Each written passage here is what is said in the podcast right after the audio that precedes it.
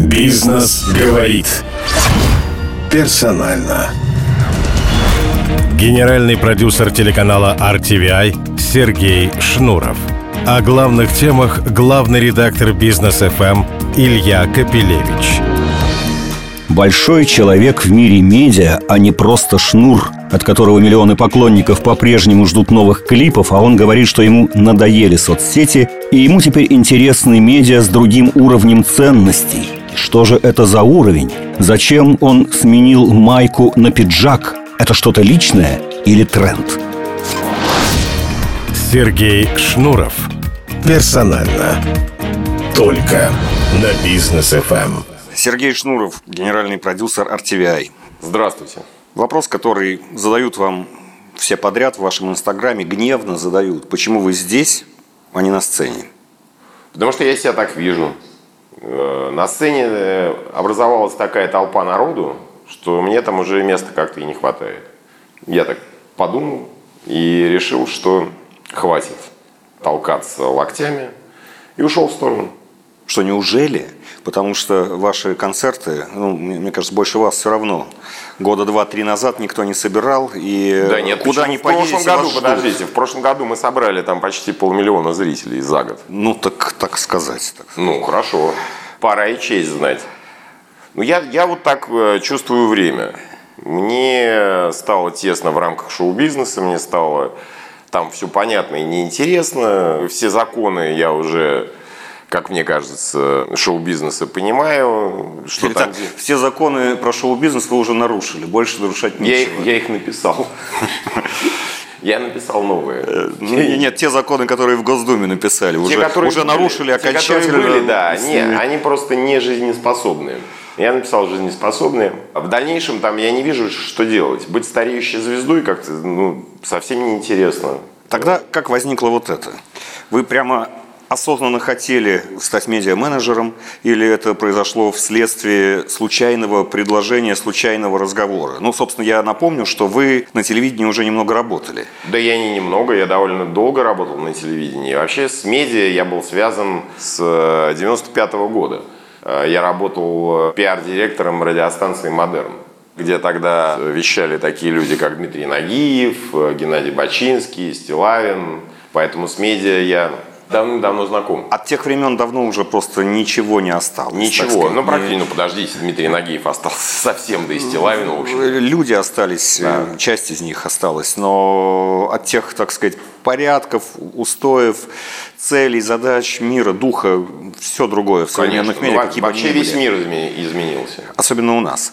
И все-таки, значит, RTVI. Да везде он изменился. Да, RTVI – это было э, случайное совпадение вас с израиляном, который купил RTVI у предыдущего владельца. Случайный разговор, случайность или кто кого нашел? Он нашел меня и мне сделал такое предложение. Я не сразу согласился, я подумал. Потом, в принципе, продюсером я себя всю жизнь видел, потому что я занимался продюсированием собственного э, коллектива, собственного бренда и развитием его. Меня это не удивило, предложение я имею в виду. А согласился я потому, что подумал, что это та площадка, на которой будет э, вот этот вольер, по которому мне можно будет бегать, он достаточно большой.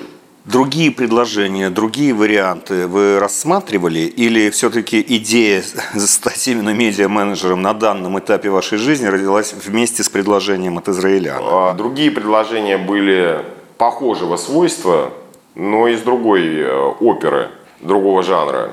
Ну, Развлекательного, да? Развлекательного, да. Опять же, в развлекательном жанре мне тоже тесновато как-то стало. Я поэтому склонился вот э, к тому, чтобы пойти сюда работать. Как вы относитесь внутренне э, к тому, что в вашем огромном инстаграме, который побольше любого СМИ по аудитории 7 миллионов, ваши поклонники, там же поклонники, ну, просто, так сказать, вас костерят за все, что вы делаете сейчас. Они не понимают ваш выбор. Ну, А всегда понимали. Нет, подождите, не всегда. Ну, я-то с собой живу довольно давно. Созданный мной проект «Ленинград», он э, совершенно не сразу был принят, и общественность негодовала, кричала, говорила, зачем нам этот вообще блатняк, что это такое. Э, Тогда были модные течения брит-поп и тому подобное. нужно было быть изо всех сил похожим на западных звезд. Я никогда этим не страдал. Для меня не было никаких кумиров из MTV. Поэтому я в такой позиции, когда э, люди не понимают, что я делаю, находился довольно часто. А потом второй такой эпизод, когда негодовали так называемые поклонники, это введение первую роль э, в таком мускулинном коллективе, как Ленинград, женщины. Меня же стала вокалистка, тоже все вопили, говорили, ой, какой кошмар, все, конец. Однако конец не случился. А Люди вас... вообще мыслят инерционно, они любят, чтобы было вчера. А вы все время в завтра. Вы сказали, э, никто тогда не знал, что именно Ленинград, каким он показал себя, станет модным. Модно было другое. Вы думаете, то, что вы сейчас делаете, к этому слову «модно», будет относиться через год, два, три? В моем возрасте о моде уже не думают. Мода – это вот не, не то, зачем я гонюсь. Тогда зачем? Я занимаюсь собой. Мне вот интересно. Я ставлю себе какие-то задачи, которые требуют э, усилий для того, чтобы их решить. В шоу-бизнесе э, усилий у меня уже как-то вот никаких не было. Мне довольно легко все давалось, и можно было в этой позиции там короля альтернативной эстрады находиться довольно долго. Ну, как вы сказали, эта фраза, я думаю, она запомнится, не хочу быть стареющей звездой. Но еще важно то, что все, что вы делали раньше, оно становилось именно модным. Сейчас для вас другие слова. Хорошо, то, что вы сейчас будете делать, как бы вы это охарактеризовали там, в случае успеха? К чему вы идете здесь на RTVI? Я хочу, чтобы RTVI стала изданием цитируемым. Я хочу, чтобы появился какой-то больший вес у этих э, публикаций и этих материалов, которые мы выпускаем. Ну, вот основная задача. Потом, опять же, я, естественно, хочу сломать игру и хочу привнести какой-то новый стилек во все это.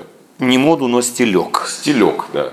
Сейчас понять, что такое медиапространство, э, довольно трудно. Кстати, профессия наша, она у нас теперь вроде общая. Да, да, да. Она не то, что сильно э, уважаема в обществе. В нашем, как минимум, не знаю, как... Она э, девальвировалась. Э, дело в том, что сейчас мы существуем во, во времени, когда мнение эксперта сравнялось с мнением э, любого обывателя. Они вот весят одинаково. И обывателя даже мнение, наверное, сильнее, поскольку, поскольку его больше, и вот, оно слышнее. Э, но мне кажется, что в дальнейшем будущем экспертное мнение станет дорогим и станет искомым. Как определить круг аудитории, к которой вы сейчас будете обращаться? В группировке «Ленинград» она была огромной. Она была от интеллектуалов до гопников – молодых до ну, старых. Смотрите, Ленинград это все-таки состояние, да? Это не аудитория. В состоянии Ленинград может быть любой человек. Здесь другая игра. Здесь другие карты. Состояние RTVI вряд ли, но эмоция RTVI должна быть, конечно. Кто, как вы думаете, будет ее разделять? какой круг, будет ли он широким, потому что, наверное, для медиа, вот да, для любой публичной деятельности все-таки это важно видно, понять, что в кого пришли, я целюсь. Да, да. Сразу видно, что вы мыслите какими-то старыми категориями. Мне не важно, у меня нет целевой аудитории. Мне нужно создать настроение RTVI, за которым будут приходить. Вот ровно то же самое, что я сделал с группировкой Ленинград. Это было настроение, которое вот хотелось э, получить. Так же будет с RTVI. А, не слишком мало для э, Сергея Шнурова, как, так сказать, поприще, или вы будете чем-то еще заниматься? Вы там в партии Роста, вы в Госдуму ходили, у вас какие-то разные были, так сказать, попытки нащупать что-то вот за пределами стадиона. А в Госдуму я ходил по приглашению. Ну, вы везде заметны, поэтому ну, это да. остается. Я ходил по приглашению, я не то чтобы А в партию Роста? Да, в, а, нет, в партию Роста совершенно сознательно, совершенно Э, добровольно, это была моя инициатива. И в партии Роста сейчас э, я себя чувствую совершенно прекрасно. Я понимаю, что времена у этой структуры тяжелые, впрочем, как и у RTVI, непростые. Поэтому я точно совершенно знаю, что я пригожусь. Мой вопрос был, э, будут ли у вас другие поприща, кроме этого? Нет, я, Или... я занимаюсь сейчас производством сериалов в компании «Большой карбон».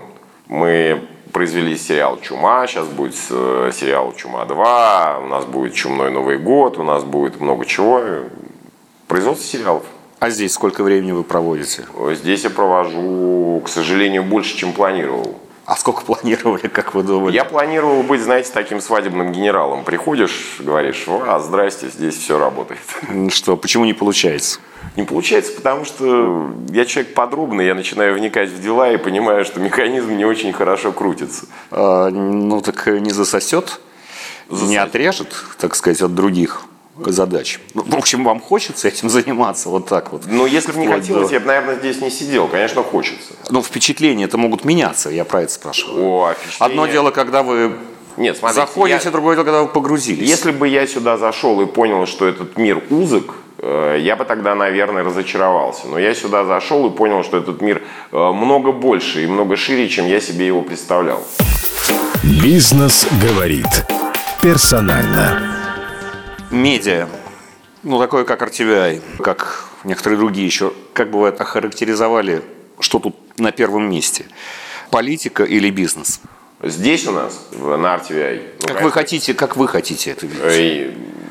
Ну, в наших широтах, понимаете, бизнес от политики оторвать очень сложно. Нет, нет, я не про содержание, а про смысл деятельности. А, про смысл деятельности? Да. То есть один смысл деятельности – это сделать там, допустим, серьезная я СМИ, бы, да, которому я, я стыдно, бы, конечно, но которая нет. завоевала аудиторию и работает как бизнес, как в Америке. Да, да, да, я понимаю. Или же СМИ это все-таки площадка, бог с ним с деньгами. Я нет. Но, так сказать, нет, чтобы. Не да. говорите, не говорите такого при мне. Это бог вопрос. С ним, бог с ним с деньгами. Нет, с деньгами не бог. Э, с деньгами мы. Э, я, конечно, за бизнес-модель, за то, чтобы это было самоокупаемо, за то, чтобы люди сюда сами приходили, а не мы навязывались. Конечно, так. Но СМИ работают в то же время именно с политикой. И, да. да. И э, успех зачастую зависит именно от того, как политически вас воспринимают. Причем, знаете, разные слои, разные отдельные люди и целые большие группы. Конечно. У RTVI определенная аудитория с определенным референсом. И, кстати, да. не знаю, как она вашу личную позицию будет воспринимать. Вас называют вот не настоящим оппозиционером. А вы вообще оппозиционер настоящий или нет? Да слушайте, я и музыкант не настоящий. Я вообще весь такой э, не настоящий. Я просто очень боюсь и не люблю э, радикализма. А сейчас время такое, когда нужны действительно какие-то такие высказывания на грани хамства. Тогда ты настоящий оппозиционер. Ну, я как-то к этому в силу возраста. Не потому, что я это не понимаю. Я понимаю, и в 25 вполне себе мог позволить и не такое. Но сейчас мне 47, и как-то вот к этой так называемой публичной остроте я отношусь не то что скептицизмом, а с большой иронией. Тогда расскажите, каким вы чувствуете... Мне это смешновато. Завоевать э, себе репутацию э, оголтелого оппозиционера, ну уж поверьте мне, не стоит ничего. Тогда как бы вы охарактеризовали, как вы его чувствуете, это настроение RTVI? Настроение Ленинграда, наверное, можно было охарактеризовать словами, даже когда все это начиналось. Может быть, нет. А настроение RTVI, оно придет или оно у вас есть? Я его формулирую, но пока оно э, не выплескивается за границы наших кабинетов и наших обсуждений. Э, результаты покажут. Я не могу открывать карты, куда мы будем двигаться. Потому что все-таки мы существуем в конкурентной среде, и зачем конкурентам знать, где мы окажемся?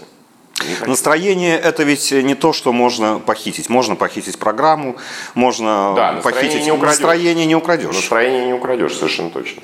Ну, а рассказывать о настроении совершенно глупо. И когда я буду рассказывать, как мы будем делать настроение, я буду открывать механизмы. Нет. Хорошо.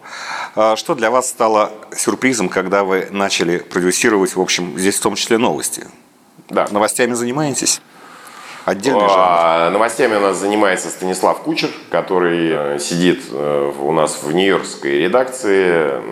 Я в силу того, что э, все-таки генеральный продюсер всего этого дела, я вынужден заниматься новостями, но отчасти. Вообще, в принципе, с Станиславом у нас прекрасные отношения. Его э, видение новостной повестки меня вполне устраивает. От вас все равно ждут новых песен, новых клипов, хотя бы концертов. Что, не ждать совсем? Пока нет. И даже концертов? и даже отдельных выступлений. Я не выступаю, да. И знаете, как совершенно вот не, не тянет меня на сцену. Вот нет у меня такого, э, видимо, нет у меня такой зависимости. Я вообще всю жизнь э, свою, так получилось, борюсь с зависимостями. Послушайте, в то же время, если говорить о зависимостях, нет ничего более независимого, чем стоять на сцене и владеть вот этим огромным залом. О, нет. И говорить о мире, о котором медиа вынуждены говорить, не языком медиа, а языком как ну, хотите, не, ну, образов, ну, настроений и так далее. Вот тут вы свободны для были. Этого нет, перестаньте. Нет, абсолютно. Можно ли эту свободу это не променять свобода. на что-то? Это не свобода. Это вы не, не свобода? Конечно, нет. У этого жанра очень узкие рамки. Очень узкие рамки. Ты должен находиться в контексте своего шоу, ты должен находиться в контексте песен, ты должен находиться в контексте вот этих образов понятных, ты должен находиться, не знаю, во, взаимо... во взаимодействии с публикой. Там очень много условий, очень. Гораздо больше, нежели чем в том же самом Инстаграме. В Инстаграме ты можешь поливать чего угодно.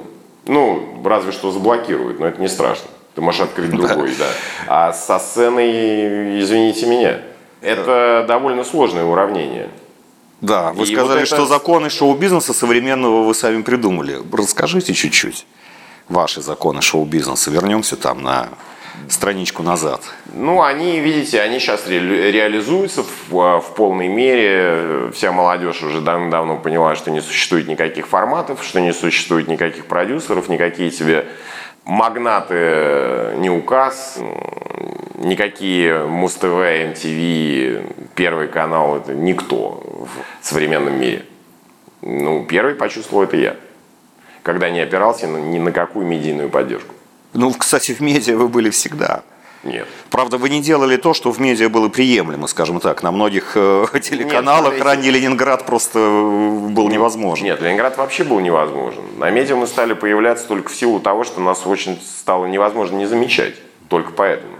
А что Здесь тогда? обратный был ход. Да, а что вы обычно, обычно люди шли в телевизор, а потом собирали стадионы. Угу. У нас было наоборот. Мы вначале собирали стадионы, а потом уж телевизор нас заметил, потому что не мог не заметить. Но это же ваша персоналия, что сделала это. никакой не всеобщий э, закон шоу-бизнеса. Нет, почему? Это время изменилось. Это так я, работает я... со всеми теперь? Теперь работает со всеми, конечно. Через те же соцсети, через все молодые, все молодые звезды поняли, что сарафанное радио гораздо мощнее, нежели чем просто радио. Тогда к соцсетям, которые, собственно, и есть проекция этого сарафанного радио, так сказать, записанная на, да, да, да. записанная словами. К соцсетям вы тоже стали очень критичны и чуть ли не грозили за закрыть свой собственный Инстаграм, который, наверное, пока помощнее, чем RTVI в смысле аудитории. О, так и будет, да. Я его закрою в конце года. Почему? Зачем? Это личный выбор, личные отношения. Это не потому, что э, как это некий тренд. Просто я так вижу вот сейчас себя без э, каких-то социальных навязанных связей. Они для вас были навязаны, вы ими тяготились, для вас это было обязанностью что-то написать в Инстаграме, поддерживать этот любой, интерес к себе, да? Любой человек тяготится, любой. Он просто это не замечает. Ты в, в любом случае играешь в чужую игру. Тебе эта площадка не принадлежит. Ты э, занимаешься производством контента для каких-то совершенно других дядь, которых ты не знаешь. Смотрите, сколько людей мечтают собрать лайки, обратить на себя внимание именно О, в да. социальных сетях. О, да. Вот что вы им говорите сейчас? Что это все не нужно, это блеф, это... Нет, почему? Нет, почему? Им, может быть, это нужно, мне это уже не нужно. Ну, не то, что уже, а вот мне просто сейчас это не нужно. Я себя сейчас не вижу как э, там звездой Инстаграма. Мне это, ну, я там был и довольно успешно э, прошел это испытание. И опять же я понимаю, что это некая зависимость, с которой я, к сожалению, к своему, благодаря такому выбранному пути, должен бороться. Но даже для RTVI ваш Инстаграм может быть очень важен. В вашем Инстаграме ваши программы почти наверняка на данный момент посмотрят больше, чем по тем каналам распространения, там, даже разнообразным, которые формируют RTVI. Да, но ситуация меняется. Всегда. Вы думаете, это к концу года уже будет к концу бизнес года, Нет, к концу года вряд ли. К концу года вряд ли, но когда-нибудь она поменяется. Но в любом случае время не стоит на месте. В любом случае что-то будет происходить. И а потом, опять же, я э, мало слежу сейчас за Инстаграмом, но мне кажется, что сама по себе площадка Инстаграм не является... Эм, смысловой? Не то чтобы смысловой, она не отражает духа времени. Вот ТикТок скорее, да. Но в ТикТоке я себя точно совершенно не вижу. ТикТок – это про дух времени. Вот там действительно образы. Там работают уже совершенно невербальные вещи. Бизнес говорит персонально когда на любой медийной площадке, когда начинают обсуждать современные медиа, это банальный вопрос, но я вам его все-таки задам. Вопрос, который тысячу раз ставится всюду. Давайте поспорим с тем, там, вы за или против, что социальные сети съедят традиционные медиа. Простите за банальность. Я лично ну, так не думаю, но я хочу ваше мнение узнать. Ну, смотрите, они, конечно, в какую-то часть отъедят, но до конца, конечно, не съедят. Постольку, поскольку, опять же, возвращаясь к началу нашего разговора, э, все равно будет важно мнение экспертов. Не всем оно нужно, да, не все к нему будут обращаться. Но это будет некое такое дурацкое слово, но другого, наверное, нет. Э, интеллектуальная среда, элитарная. Да, ну, как-то так это будет существовать. Не все читали толстые журналы, но они были, и они необходимы, и до сих пор они существуют. И не все слушают, не знаю, симфоническую музыку, но симфоническая музыка необходима. Некоторые не... на нее смотрят, не... вовсе не слушают. Некоторые смотрят, да. Сложные вещи, они не могут быть широко распространены, они не могут быть популярными. Медиа, вот такое настоящее, серьезное, оно вряд ли будет массовым, но оно, конечно, будет. А что касается денег, я могу предположить, не знаю, что вы могли бы и сами купить RTVI.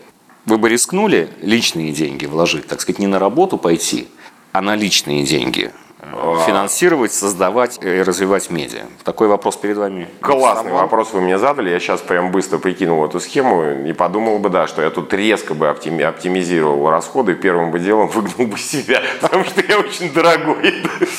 Ну, вам бы пришлось поработать бесплатно в качестве чермена и SEO. Да, в качестве, ну да, скорее всего так. Ну да, интересная задачка. Может быть, может быть, почему нет? То есть такой вопрос там в голову не приходил? Не приходил, нет. Но вы инвестируете куда-то, у вас же приличные деньги. Кстати, в Инстаграме, вы сами писали, вы зарабатываете больше всех, ну, из круга. Нет, я такого не писал точно совершенно. Ну, я в Инстаграме вы... давно не зарабатываю. Ну, это было раньше, когда, раньше, так сказать, да. мерились, у меня столько, у меня столько, так сказать. Нет, раньше зарабатывал, да, серьезно. Ну, как серьезно? Как ты зарабатывал? Просто я выбрал такую стратегию, что я буду выкладывать э, только дорогую рекламу. Если вот кто-то может себе это позволить, то пожалуйста. Ну, чтобы не забивать ленту. Да, она как-то работала. И какие-то люди приходили, мне э, заказы были довольно постоянные. Но это не важно, это уже э, дела, дела прошлые. Да, наверное, может быть, можно зарабатывать Инстаграмом, но у меня, слава богу, не стоит вопрос материального обеспечения себя. Он для вас закрыт уже вообще? Ну, То есть вам дальше это уже, потому что когда-то раньше тоже вы говорили предельно откровенно, за что мы вас все и любим, что все, что вы делаете, вы делаете за деньги. вот, и... Да, да, конечно. Но опять же все меняется, как мы видим. Может быть для вас этот вопрос уже закрыт и все. Вопрос закрыт, но без денег я делать ничего не буду, совершенно точно. Если я не вижу материальную заинтересованность, то у меня начинают закрадываться какие-то сомнения в э, адекватности этих персонажей. Если а... мне говорят, что я вот э, такой, блин, альтруист, я вот работаю, потому что я обожаю работать, я сразу с опаской посматриваю на этого человека. Его, скорее нет. всего, на работу я не возьму. Понятно, нет, для вас-то лично, для вас лично заработать еще денег сейчас там, э, делать то, что увеличит ваши там assets, активы, не знаю, что у вас есть. Э, это сейчас важно или вы для себя сказали, у меня все есть, мне уже на жизнь? Все, что мне нужно, у меня есть. Я дальше за интерес работаю. Вот вы сами сейчас в работе. Вы Скорее не так. Нет, или нет это... смотрите, сейчас положение такое, что я могу выбирать. Да? У меня нет задачи... Э, вернее, у меня есть возможность закрыть Инстаграм, понимаете? Потому что я не хочу. Вот, ну, не хочу не потому, что мне это надо, а потому что не хочу. И это, конечно, большая степень свободы.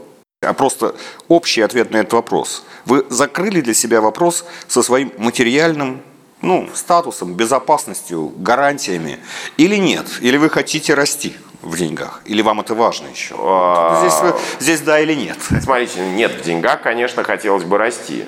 Но я понимаю, что какой-то там себе уровень выше среднего я как-то обеспечил. Видимо, там до, до конца своих дней. Вот, наверное, так. То есть это не, не на первом, не на втором, может, даже не на третьем месте. Да, среди, я об этом среди сильно- личных задач. Я об этом, об этом сильно не думаю, да. Я решаю какие-то внутренние свои проблемки, борюсь с зависимостями, как обычно.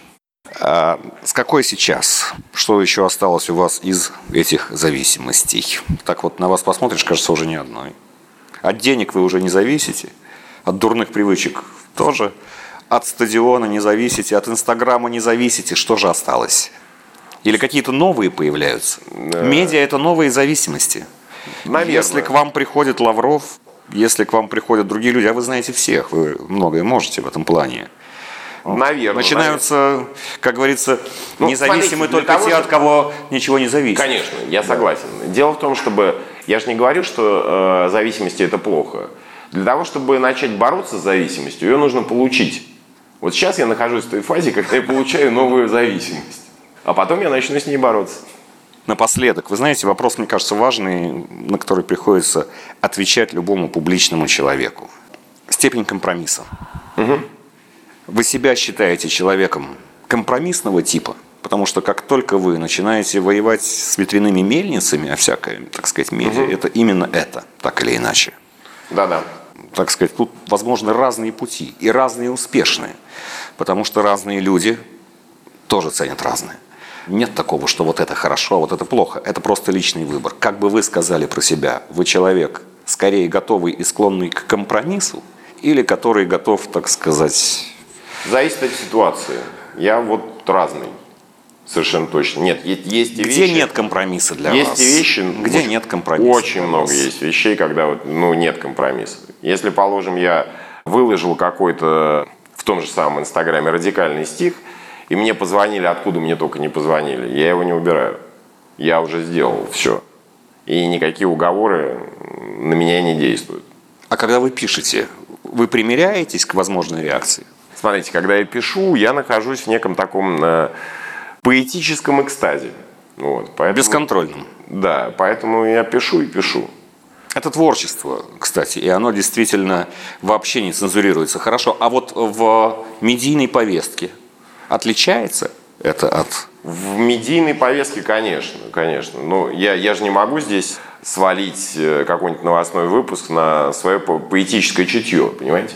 Здесь сложнее, здесь сложнее. Здесь, конечно, приходится больше думать.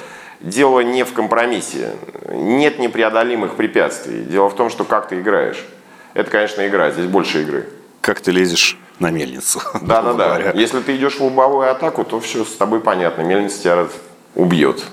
Ну а если так, то да. Но это не компромисс. Это военная хитрость. Пожелаем вам успеха в этом восхождении. Спасибо Да. большое. Спасибо.